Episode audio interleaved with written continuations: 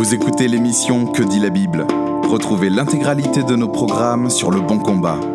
www.leboncombat.fr Bonjour et bienvenue sur Que dit la Bible, l'émission hebdo du blog Le Bon Combat. Ici Guillaume et cette semaine nous allons continuer notre enquête sur l'histoire primordiale, c'est-à-dire les 11 premiers chapitres de la Genèse, histoire primordiale ou primitive selon les interprètes, euh, qui s'oppose, enfin qui se contraste avec euh, l'histoire patriarcale qui suit euh, ces 11 premiers chapitres, donc à partir du chapitre 12, l'histoire d'Abraham et tous les patriarches qui descendent après lui dans le livre de la Genèse. Alors cette semaine, nous allons nous arrêter sur un passage qui s'est révélé être une véritable énigme pour des générations de spécialistes, à savoir la fameuse malédiction de Canaan. On va relire le texte ensemble, mais la grande question qui, vient un petit peu chatouiller l'imagination des spécialistes, c'est euh, la raison pour laquelle, en fait, Canaan aurait été maudit là où c'est Cham qui semble avoir fait une faute. Alors, je vais lire ce passage et vous allez en juger vous-même. Il se trouve dans le 9 chapitre de la Genèse,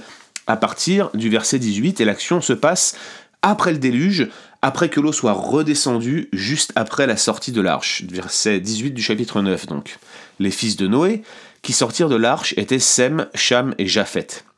Cham fut le père de Canaan, et ces trois-là sont les fils de Noé. C'est à partir d'eux qu'on se dispersa sur toute la terre. Noé devint cultivateur et il planta une vigne. Il but du vin, s'enivra, s'exposa nu à l'intérieur de sa tente.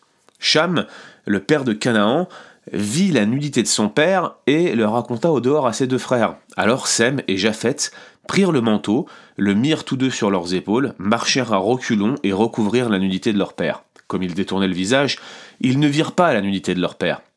Lorsque Noé se réveilla de son vin, il apprit ce que lui avait fait son fils cadet. Il dit alors Maudit soit Canaan, qu'il soit l'esclave de ses frères. Mais il dit encore Béni soit le Seigneur Yahweh, le Dieu de Sem, et que Canaan soit son esclave, qu'il mette Japheth au large, qu'il demeure dans les tentes de Sem, et que Canaan soit son esclave. Et le texte continue Après le déluge, Noé vécut 350 ans. La totalité des jours de Noé fut de 950 ans, puis il mourut. Pourquoi donc avons-nous un récit dans lequel on voit apparemment une faute de Noé, en tout cas il n'est pas présenté sous son meilleur jour, on peut dire cela comme ça, puis on voit apparemment aussi une faute de Cham, en tout cas tout le passage semble euh, être enroulé autour de cette faute prétendue de Cham, dont on va discuter aussi, et puis finalement on voit Canaan qui est puni, euh, voire même plus loin, il est maudit, c'est extrêmement fort dans la littérature euh, biblique hébraïque, savoir que quelqu'un est maudit, euh, là encore on va y revenir, mais ça a une portée qui est bien plus grande qu'un simple jugement, vous voyez. Alors, première question à se poser, avant d'aller plus loin dans ce texte, on va se poser la question de Noé. En premier lieu, Noé a-t-il péché? Je pense que c'est là la première question à se poser, parce que finalement, euh, au sein de, cet imbroglio familial, si je puis me permettre, euh, on voit que tout commence avec Noé qui plante une vigne et qui boit du vin. C'est apparemment la première mention qu'on a euh, d'une vigne, c'est en tout cas sa première apparition. Est-ce que c'est à ce moment-là qu'on a commencé à la cultiver? C'est euh, en tout cas possible, même si le texte est relativement silencieux là-dessus, et même difficile de savoir si, si dans le contexte, cet apparent excès d'alcool et même la nudité qui en a suivi ont pu être considérés euh, comme des fautes par les lecteurs originaux. Moi, ce que j'aimerais noter quand même, c'est la perspective intertextuelle où, Noé devient un homme de la terre. C'est pas explicite dans la version que j'ai lue, mais en tout cas, euh, on voit bien que cette connexion avec le Adama, le sol, est en, en, quelque sorte une espèce de réminiscence d'Adam. On voit que Noé est vraiment présenté à l'entrée de ce chapitre 9 comme le nouvel Adam. Et puis même sa nudité, en fait, qui suit son enivrement, elle semble faire euh, écho à la nudité d'Adam. Alors bien sûr, on pourrait tirer toutes sortes de spéculations déductives de tout cela. Euh, moi, ce que je veux dire ici, c'est que même si le vin est vu euh, d'une belle manière dans la littérature hébraïque, généralement l'ivresse est rarement vue d'un bon oeil et il semble peu probable que pour l'audience canonique, c'est-à-dire ceux qui avaient là probablement soit tout ou partie du Pentateuque et qui connaissaient cette tradition et cette histoire, euh, savoir que par exemple des Naziréens devraient s'abstenir de vin ou que l'ivresse était quand même sacrément codifiée euh, dans le Pentateuque, il semble que euh, ça soit exclu qu'ils aient pu voir cet épisode de l'enivrement de Noé positivement. Alors est-ce que Noé a péché? Je ne réponds ni par oui ni par non, mais en tout cas il n'est pas présenté sous son meilleur jour. Deuxième question que j'aimerais poser avant d'aller plus loin dans, le questionnement final qui nous accapare ici, à savoir la malédiction de Canaan. La deuxième question est la suivante. En quoi Cham a-t-il péché? La littérature rabbinique, euh, certains spécialistes modernes ont suggéré que l'acte de voir la nudité, tel que c'est indiqué dans notre texte, cet acte-là de Cham était caractéristique d'une relation sexuelle explicite. Et la raison pour laquelle ils se sont mis à penser comme ça, c'est parce que dans le livre du Lévitique, on retrouve à plusieurs reprises, notamment dans le Code de sainteté, cette notion de découvrir la nudité. Vous savez, découvrir la nudité de son frère, de sa sœur, de sa tante, c'est interdit, et c'est un soit un euphémisme, soit une expression euh, caractéristique du livre pour euh, en gros désigner des relations sexuelles euh, qui sont illicites. La grande question finalement c'est de savoir si euh, ce terme, cette expression qu'on retrouve dans le Code de sainteté va venir s'appliquer ici dans le cas de Cham et de Noé. En d'autres termes, est-ce que Cham a profité de l'ivresse de son père euh, pour aller dans sa chambre et avoir une relation sexuelle avec lui? Certains commentateurs le pensent, et c'était le cas, je le disais tout à l'heure, de la littérature rabbinique en particulier. À titre personnel, j'estime que c'est peu probable et très peu de spécialistes modernes suivent cette option pour deux raisons. Euh, déjà parce que l'expression n'est pas exactement la même entre découvrir la nudité qu'on retrouve dans le Lévitique et voir la nudité telle qu'on le retrouve dans la Genèse. Ça, c'est une chose. Mais la deuxième chose, c'est que quand vous regardez ensuite l'épisode euh, tel qu'il est décrit dans la littérature biblique, et que vous regardez notamment le verset 23, vous voyez que Sem et Japhet, une fois que Canaan leur a rapporté cette histoire, ils prennent le manteau, ils le mettent sur leurs épaules, et en fait, ils marchent à reculons, comme pour ne pas voir leur père, et là, ils recouvrent la nudité de leur père, et ils détournent leur visage. On voit que à, ce moment-là, le souci de, de Sem et de Japhet, c'est de ne pas voir leur père nu. Et du coup, le plus probable, c'est que le péché de Cham consiste euh, essentiellement dans le fait d'avoir regardé son père, probablement avec insistance, même si le texte n'est pas réellement clair là-dessus, mais surtout d'avoir été le dire à ses frères et d'avoir raconté en quelque sorte l'ivresse de son père et la conséquence de cette ivresse à ses frères. Alors on voit qu'ici il y a peut-être quelque chose de plus en jeu, on n'a pas les données de leur discussion, on ne sait pas exactement ce que ça signifiait dans le contexte culturel de l'époque, il y a eu un certain nombre de choses qui ont été dites qui sont fort intéressantes des reconstructions sociologiques, j'ai pris le parti de ne pas les mentionner dans ce podcast, tout simplement parce que finalement on n'en sait trop rien. Ce qui est clair, c'est que ça avait probablement un impact très fort que de voir ainsi la nullité de son père découverte, notamment dans le contexte où Dieu avait couvert Adam et Ève d'une manière particulière. Il semblait qu'il y avait un mandat à ce moment-là pour ne plus se balader nu comme c'était le cas dans le jardin d'Éden, et voir cela de, de, la part de son père, pour quelque raison que ce soit, était une faute relativement grave, d'autant plus si on allait faire circuler l'information dans sa propre famille. Et je rappelle que cette famille n'est pas n'importe quelle famille. Si ce que j'ai dit dans les épisodes précédents est vrai, c'est l'humanité qui repart à zéro. C'est-à-dire qu'on a l'équivalent de 8 personnes qui repeuplent la Terre et à partir de laquelle toute la Terre est repeuplée. Et à ce moment-là, on a cette famille qui est en quelque sorte un paradigme ou plutôt une représentation de l'humanité dans son ensemble. Et comme Adam au commencement, cette famille-là a un impact particulier sur sa descendance, de sorte que tout ce qu'elle fait a un impact sur les descendances futures, y compris cette nudité qui est significative pour la suite. Alors du coup, maintenant qu'on a répondu à ces questions, qu'on voit que Noé n'est pas présenté sous son meilleur jour, et qu'on voit que Cham a probablement péché en regardant, certainement avec insistance, et en divulguant, répétant, colportant à l'ensemble de l'humanité en quelque sorte de l'époque euh, le péché de son père, eh bien la grande question c'est, mais pourquoi Canaan a-t-il été maudit à la place de Cham. C'est un passage euh, qui est choquant pour la plupart des lecteurs de la Bible. Moi, je me souviens que lorsque je l'ai lu la première fois, j'ai pas compris. Et puis, comme je le disais en introduction, c'est un casse-tête pour les interprètes. Alors, il y a plusieurs options. Euh, je vais commencer par la première que je vais écarter tout de suite, qui est l'option critique qui a été suivie notamment dès le début par Wellhausen, mais plus récemment encore par Gerhard von Rad, les grands spécialistes critiques de l'Ancien Testament, qui disent souvent des choses extrêmement intéressantes. Ici, pour eux, si vous prenez le verset 22, il y a une phrase qui a été rajoutée, qui est une insertion plus tardive, qui est la phrase Cham perde. Ainsi, en notant cette phrase, eh bien, euh, on a que Canaan, en fait, serait rentré dans la chambre, et non pas Cham, qu'il aurait vu euh, la nudité et qu'il l'aurait colporté aux autres qui auraient été dehors. Mais même si d'une manière radicale, on a l'impression que ça peut éventuellement régler le problème, on a d'un seul coup un nouveau problème qui, apparaît si on retire juste cette clause et qu'on la considère comme une insertion tardive. Hein. Eh bien, à ce moment-là, on se retrouve avec Canaan qui devient le fils direct de Noé et qui devient le frère sur la même lignée que Japheth et que Sem.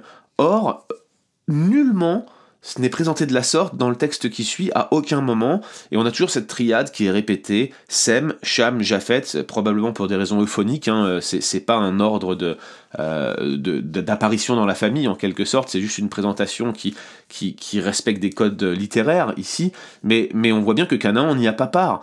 Aucun texte euh, ne nous dit que euh, Canaan aurait été le, le fils de Noé ou présenté comme tel, puisque Noé est son grand-père. Alors oui, bien sûr, il pourrait y avoir ce procédé de saut générationnel qu'on retrouve dans les généalogies, mais, dans tous les cas, même si on arguait dans cette direction, il demeure qu'aucun manuscrit à ce jour n'est venu démontrer cette émandation et que certaines explications théologiques, à mon avis, paraissent plus appropriées. Je fais quand même une parenthèse là-dessus. Euh, il convient, même sur des émendations comme celle-ci qui ne sont jamais vérifiées, de ne pas, en tant qu'évangélique, passer trop rapidement. Julius Wellhausen, qui est l'un des spécialistes critiques les plus craints par les évangéliques conservateurs, tout simplement parce qu'ils ne connaissent pas son œuvre ou qu'ils le considèrent comme Satan lui-même, eh bien ce Julius Wellhausen a fait des propositions d'émendation euh, tout au long du texte hébreu. Beaucoup se sont retrouvés fondés lorsqu'on a retrouvé les manuscrits à Qumran.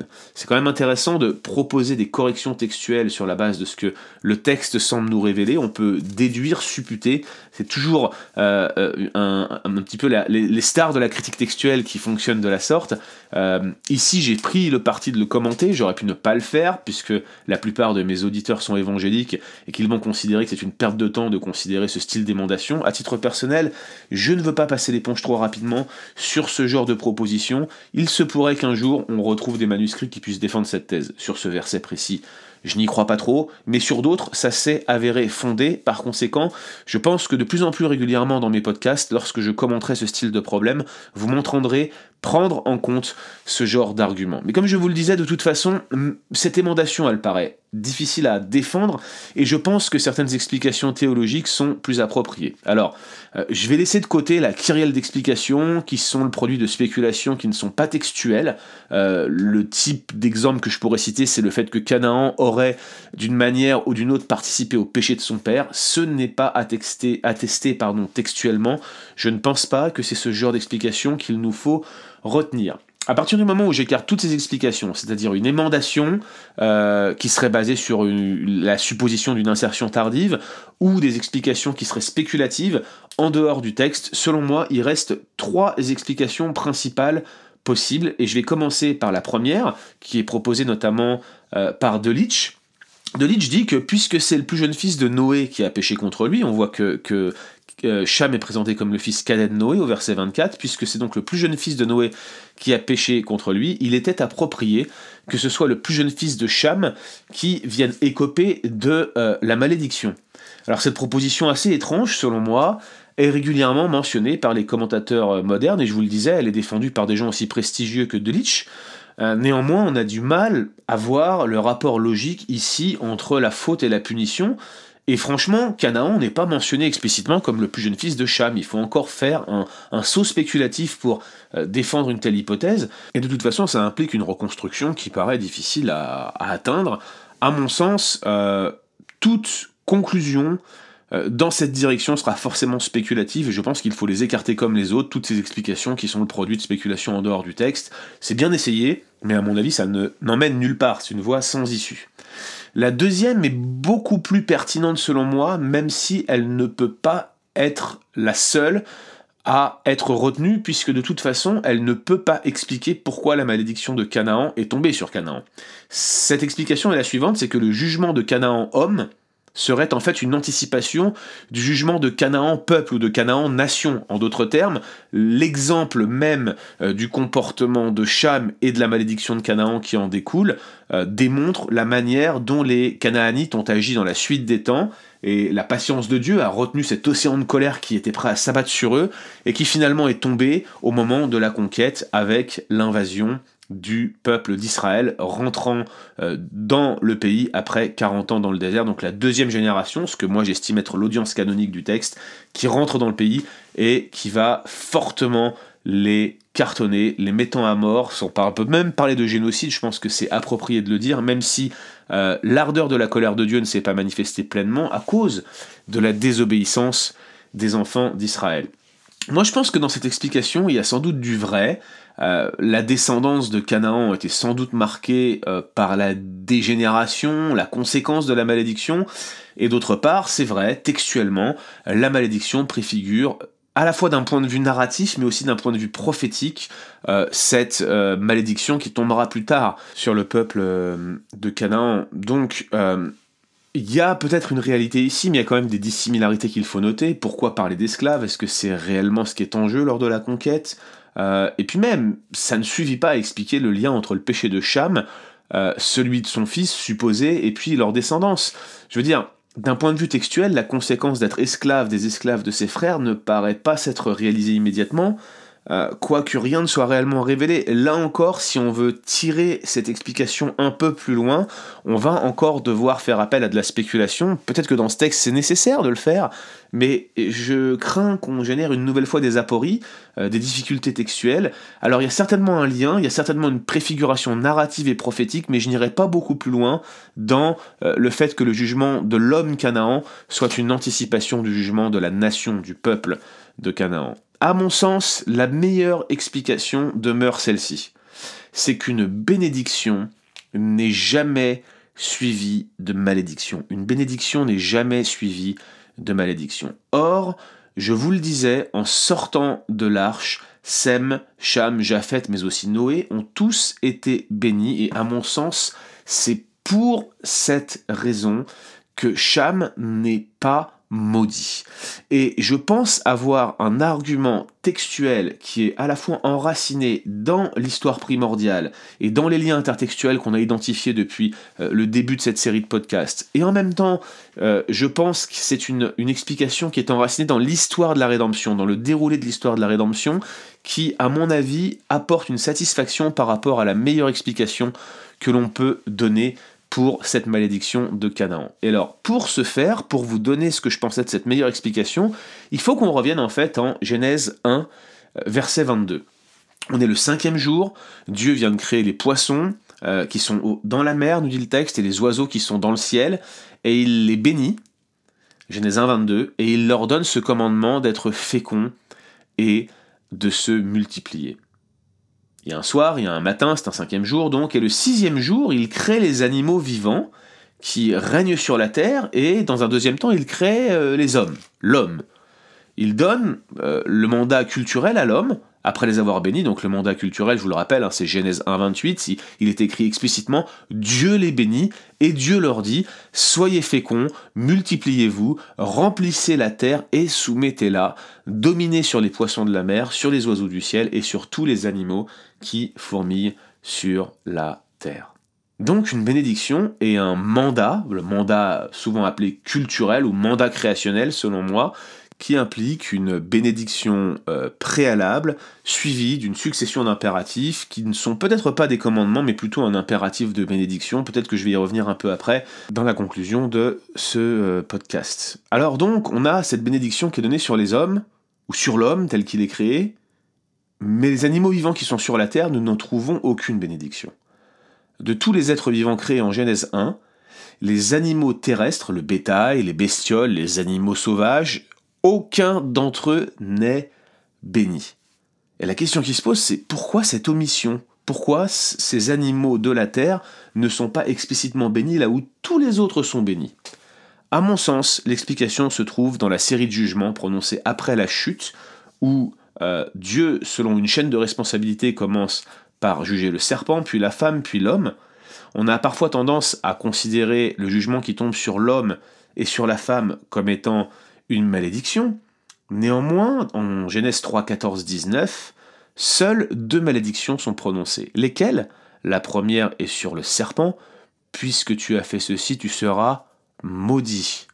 La deuxième est sur le sol. Le sol sera maudit à cause de toi, dit-il à l'homme.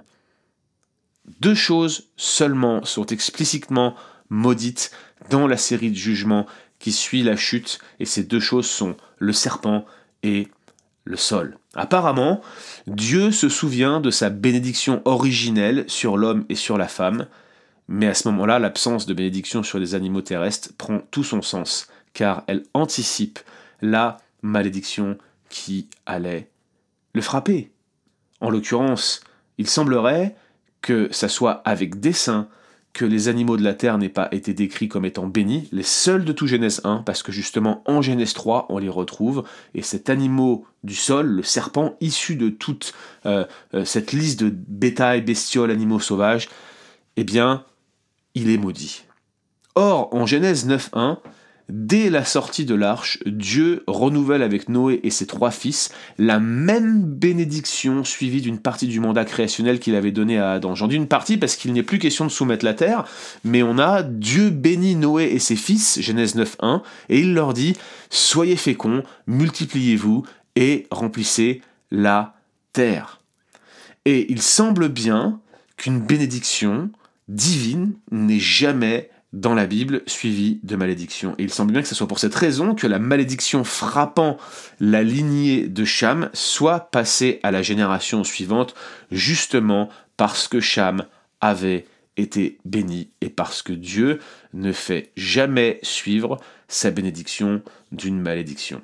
Oui, Cham et sa descendance ont, d'une certaine manière et en partie, été frappés à cause de la désobéissance de cet homme, mais ils ont été frappés partiellement sans que l'individu lui-même ne le soit, pour la pure et simple raison que Dieu ne maudit jamais ce qu'il a béni. C'est à mon sens l'explication qui est la meilleure, qui, je le conçois, va certainement en heurter plus d'un de ceux qui écoutent ce podcast, néanmoins je ne vois pas comment il peut en être autrement, et je trouve que ça explique à merveille cette absence de bénédiction dans Genèse 1, suivie d'une malédiction du serpent dans Genèse 3.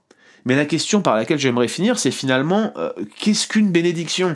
Alors en ouvrant cette boîte de Pandore, je reconnais qu'il y aurait euh, beaucoup de choses à dire à ce sujet, notamment lorsqu'on en vient au thème de la bénédiction dans l'Ancien Testament. Ce que je peux dire très brièvement, c'est qu'il s'agit souvent, même tout le temps, d'un marqueur relationnel qui établit une relation où l'un décide de prendre soin du bien-être de l'autre, à minima l'une des deux parties. En tout cas, c'est ainsi unilatéral lorsqu'il s'agit de bénédiction divine, où Dieu s'engage souvent de manière alliantielle, je dis souvent, mais à mon sens c'est toujours de manière alliantielle, envers sa créature. Alors après, on peut, euh, j'allais dire, distinguer certaines bénédictions qui sont conditionnelles, comme celles qui sont deutéronomiques, c'est-à-dire les alliances qui se trouvent à la fin, euh, les, alliances, les, bénédictions qui sont annexées à l'alliance, pardon, euh, mosaïque, telles qu'elles sont décrites à la fin du Deutéronome, et puis il y en a d'autres qui semblent être inconditionnelles. J'en veux pour preuve celles qui sont annexées à la nouvelle alliance, qui se trouve dans Jérémie 31. On a le sentiment que l'auteur qui a écrit cette section là dans Jérémie 31 contraste les bénédictions associées à la nouvelle alliance avec le fait que l'ancienne alliance, à savoir l'alliance mosaïque, était réputée euh, possible de briser, brisable, euh, tandis que la nouvelle alliance ne, semble pas l'être en Jérémie 31. Et puis, euh, une autre promesse, une autre bénédiction qui, qui semble complètement inconditionnelle, c'est le mandat culturel. Et j'y reviens un petit peu, si vous voulez, pour moi, ce, ce qu'on prend souvent comme un commandement de, de se multiplier, euh, de remplir la terre et de dominer sur les poissons, c'est pas vraiment un ordre qui est donné, mais plutôt ce que j'appelle un impératif de bénédiction. C'est Dieu qui leur donne une mission dans un état de perfection, une mission qui consiste à être béni en remplissant la terre de la connaissance de l'Éternel jusqu'à ses extrémités. Et plus spécifiquement, euh, les bénédictions qui ont une portée éternelle semblent toutes être inconditionnelles.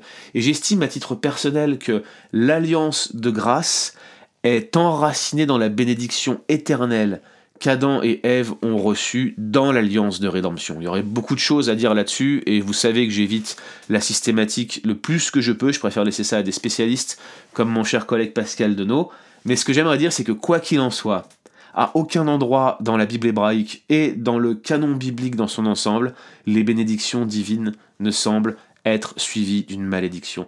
Ces deux concepts, en fait, bénédiction, malédiction, semblent s'exclure mutuellement. Même quand ils sont mis en parallèle dans l'alliance mosaïque, c'est l'un ou c'est l'autre. Tu es béni pour ton obéissance, tu es maudit pour ta désobéissance. Mais à aucun moment tu peux être à un moment béni et à un moment maudit. Ce sont deux concepts qui ne peuvent pas aller main dans la main. C'est l'un ou l'autre, blanc ou noir. Et vous savez quoi?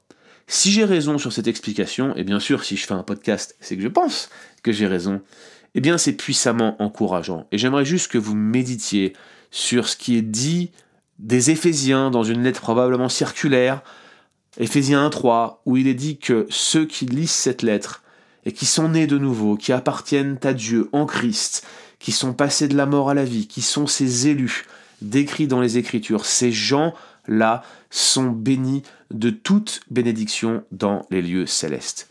Êtes-vous bénis de toute bénédiction dans les lieux célestes? Alors, si c'est le cas, personne ne pourra vous la reprendre, personne ne pourra vous maudire. Merci d'avoir écouté cet épisode de Que dit la Bible? Retrouvez l'intégralité de nos programmes sur Le Bon Combat. www.leboncombat.fr